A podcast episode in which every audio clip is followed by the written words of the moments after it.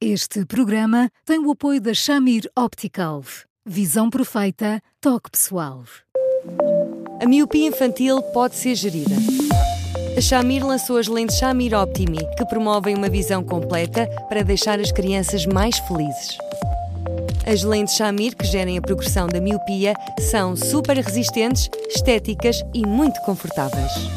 Com as lentes Shamir Optimi, melhora o bem-estar da sua criança. Saiba mais em chamir.pt.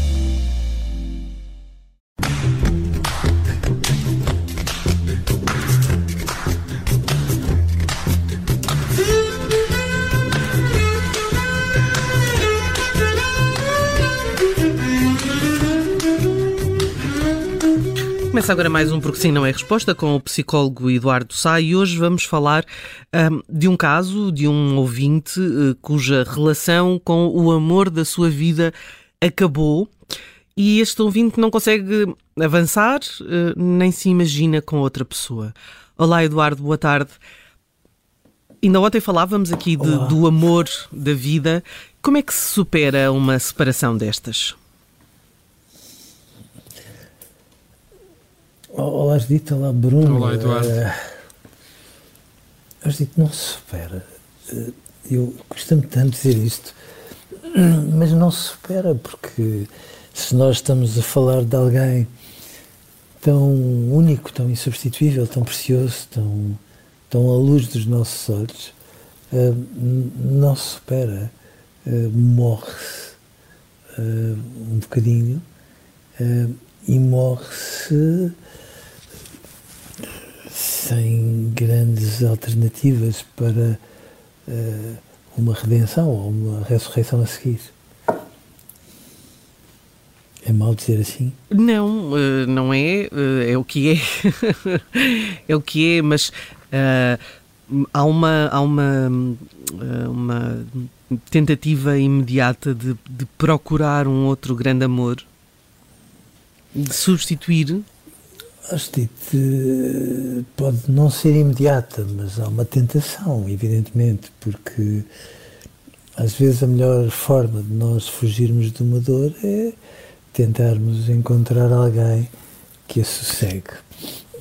O que se passa nessas circunstâncias é que habitualmente corre, corre mal, acontece exatamente o contrário daquilo que desejamos, porque porque nós, eh, no final de contas, temos a noção de que estamos a fugir para a frente e quanto mais estamos a tentar sarar, às vezes só cicatrizar eh, uma dor tão profunda quanto esta, eh, mais nós percebemos que quaisquer pessoas que possam ter uma ou outra qualidades que se avizinhem da pessoa que nós perdemos, ajudam sobretudo a vincar a dimensão daquilo que perdemos e a forma como aquela pessoa nos um, se tornou absolutamente insubstituível para nós. Uh, e, portanto, uh, por mais que às vezes façamos essa fuga para a frente, todos nós a fizemos em alguma circunstância, mas quando nós estamos a falar de um amor tão fundo, tão precioso, Hum, bom, às vezes tentar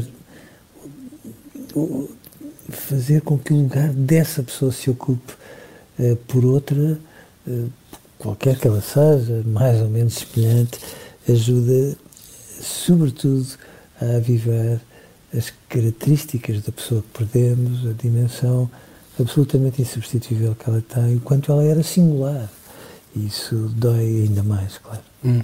Uh, hoje estamos a falar deste assunto à boleia de um, de um mail de um ouvinte que lembra em muitos aspectos uh, outro caso uh, que abordámos aqui na, na, na, semana passada, que tem que ver com uma relação longa, com altos e baixos, com separações pelo meio e que neste caso também tem traições pelo meio que ditaram depois assim, um desfecho, o desfecho da, da separação. A questão aqui é que uh, este ouvinte não consegue, de facto, esquecer este grande amor, reconhecendo uh, os erros que cometeu, não acredita que um amor tão forte termine de uma forma tão súbita e irremediável. e pergunta se uh, estará a adiar o inevitável, que é o reconhecimento que chegou ao fim. Bruno, admito que sim. Eu ia dizer agora uma coisa que eu tenho medo que seja demasiado cruel, não é? Mas eu compreendo que quando nós perdemos uma pessoa, temos uma ideia mais clara daquilo que ela sempre representou na nossa vida. Já nos aconteceu, seguramente, em algum momento da nossa vida, mas eu também tenho a ideia que, eh, que se só conseguimos chegar a essa consciência é quando perdemos essa pessoa. Bom, tenho medo que, no entretanto, tenhamos muito mais distraídos do que devíamos. E se pusermos nesta equação toda uh, essa particularidade das traições, eu aí receio que ainda mais do que distraídos tenhamos sido muito pouco cuidadosos, maus cuidadores em relação a alguém tão precioso e tão insubstituível para nós. Uh, e, e, portanto, numa circunstância destas, já não fica muito claro se nós estamos só a falar da dor da perda, se da dor da perda acrescida de um par de remorsos um, e por tudo aquilo que nós, fosse de uma forma impulsiva, fosse como fosse, eh, ajudámos a que se perdesse. E quando, se há, quando há este emaranhado, eu receio que nós tenhamos uma areia movediça, porque não fica claro onde, onde começa a, a dor, a dor depressiva de nós termos perdido alguém absolutamente precioso e, eh, e termina aquilo que são os nossos remorsos por atos, digo eu, irrefletidos que acabamos por ter, porque a parte cruel é um bocadinho esta, quando nós temos alguém muito precioso um, connosco, que quer muito estar connosco, que nos considera igualmente preciosos, nós temos, eu ia dizer obrigação, não sei se é obrigação, mas, mas mal, mal seria que não cuidássemos dessa relação e dessa pessoa com todo o mimo, com todo, com todo o amor, com tudo aquilo que ela de facto merece. Há aqui uma, uma, uma frase que é. Uh, diz este ouvinte que não vislumbra a vida sem esta pessoa. Um, isto é uma questão de tempo, Eduardo? Eu gostava de dizer que sim, mas às vezes não é só uma questão de tempo. Às vezes é, é muito pior, porque, porque há, há pessoas que são absolutamente inimitáveis e são eh, de todo insubstituíveis. E, portanto, eh, quando elas desaparecem da nossa vida, não, não, não, o tempo não cura tudo, não vale a pena nós termos esta ideia que, que se vai ouvindo a pretexto de tantos episódios, sejam eles quais forem. Eu não acho que o tempo cure tudo. Pelo contrário, eu acho que às vezes o tempo, sobretudo quando nós estamos a falar eh, de perdas muito, muito significativas, o tempo ajuda a avivar em cada dia que passa a importância que essas pessoas, mesmo não estando presentes, fisicamente presentes, eh, não deixam de ter para nós. E, portanto, não, não acho que cure, não acho de todo que hum, mas lá está.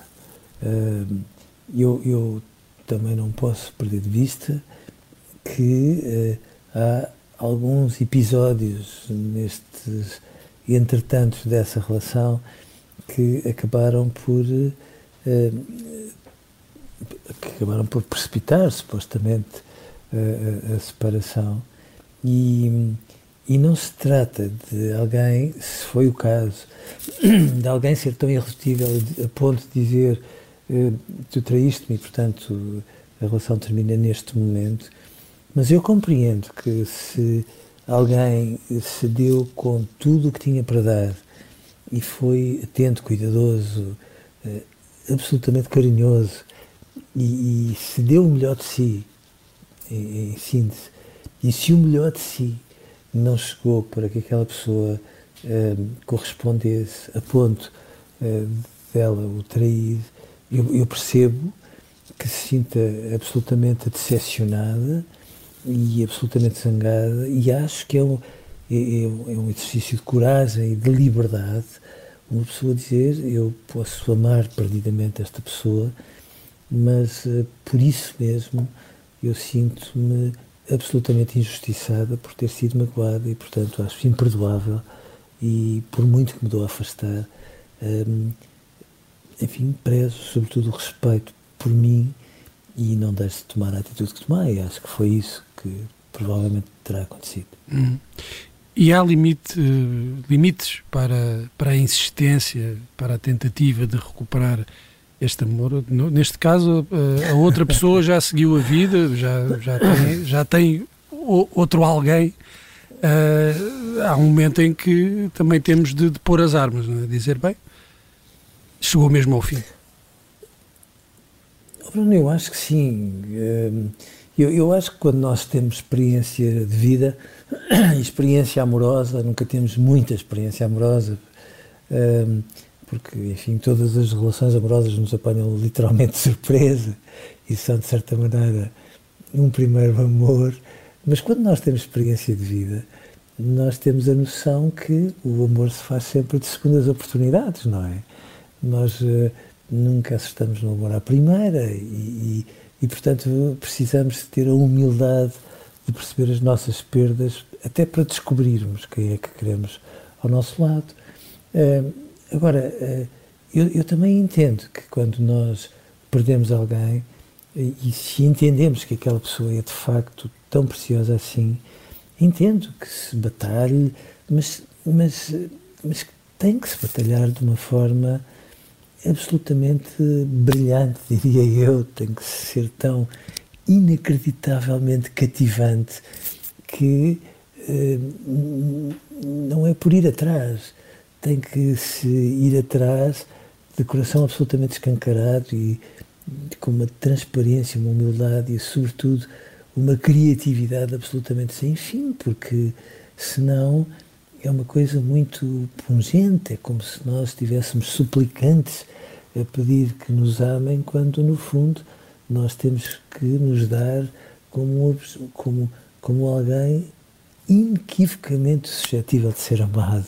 E este inequivocamente faz-se com alma, com criatividade, e eu receio que haja nesta atmosfera desta, desta carta de amor, afinal de contas é assim mesmo, um, um lado uh, meio deprimido, uh, meio vencido, quase como quem diz eu fiz tudo, e aqui eu entendo que nós nunca, fiz, nunca fazemos tudo.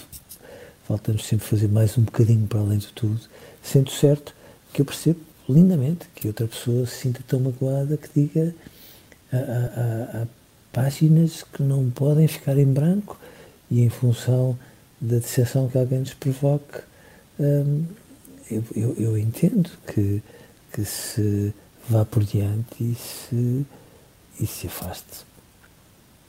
É uma carta, uh, também a, nossa, a que nós recebemos, é uma carta, uh, enfim, que acaba nessa tónica um bocado uh, desesperançosa, para dizer o mínimo. Eduardo, acabamos nesta tónica hoje, amanhã teremos outro tema para mais um Porque Sim Não é Resposta. Até lá, ouça-nos em podcast, também no site do Observador e, claro, continua a escrever-nos estas lindas cartas para eduardosá.observador.pt. Eduardo, obrigada, um grande abraço e até amanhã. Até amanhã, Eduardo, um abraço. Um grande abraço, obrigado e até amanhã.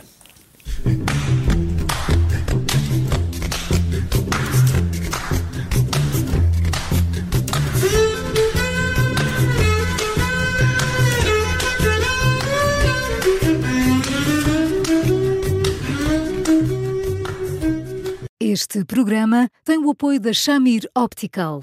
Visão perfeita, toque pessoal.